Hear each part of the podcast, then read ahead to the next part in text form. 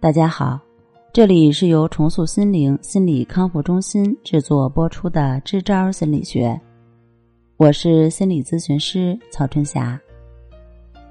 今天我们来聊一聊情绪对躯体症状的影响。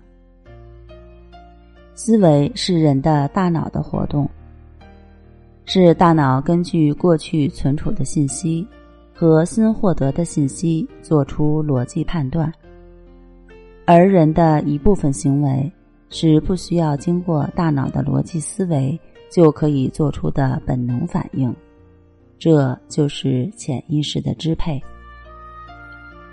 人们往往有一个认识的误区，认为人是理性的动物，任何事情都是经过大脑思维过后做出的结果，是思维决定了行动。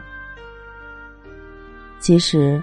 我们的行为是由意识和潜意识两部分共同支配的，由大脑经过理性思考的结果是意识的部分，而潜意识则是一种身体本能的反应。比如，我们身体的很多器官都是自主运动的，并不受大脑的控制。我们在睡觉的时候。大脑已经是休息的状态，但我们的呼吸和血液的流动、体内肝脏的排毒等并没有停止。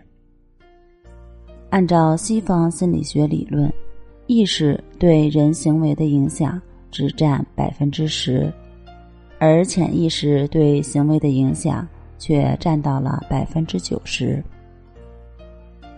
最近。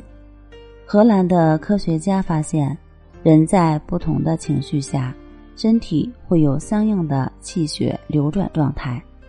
比如，人在正常情绪下，人的内心是平静的，这是最佳状态。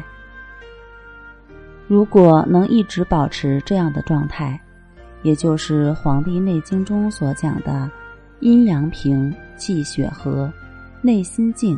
外谦谦的状态。人在负面情绪下，全身的组织都供血不足，细胞缺乏血液而不活跃，处于一种低速运转的状态，反应就会比别人慢半拍，难于应对社会生活。当我们内心积累了大量的负面情绪。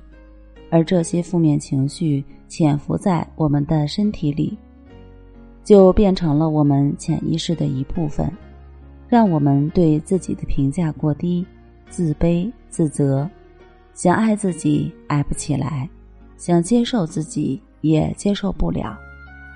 时间长了，自然会出现很多躯体上的疾病，比如肠胃不适、头晕、头疼、后背酸痛等。所以，调节好我们的情绪是非常必要的。只要情绪稳定、内心平和，我们的身体自然会健康长寿。好了，今天就和大家分享到这儿，那我们下期节目再见。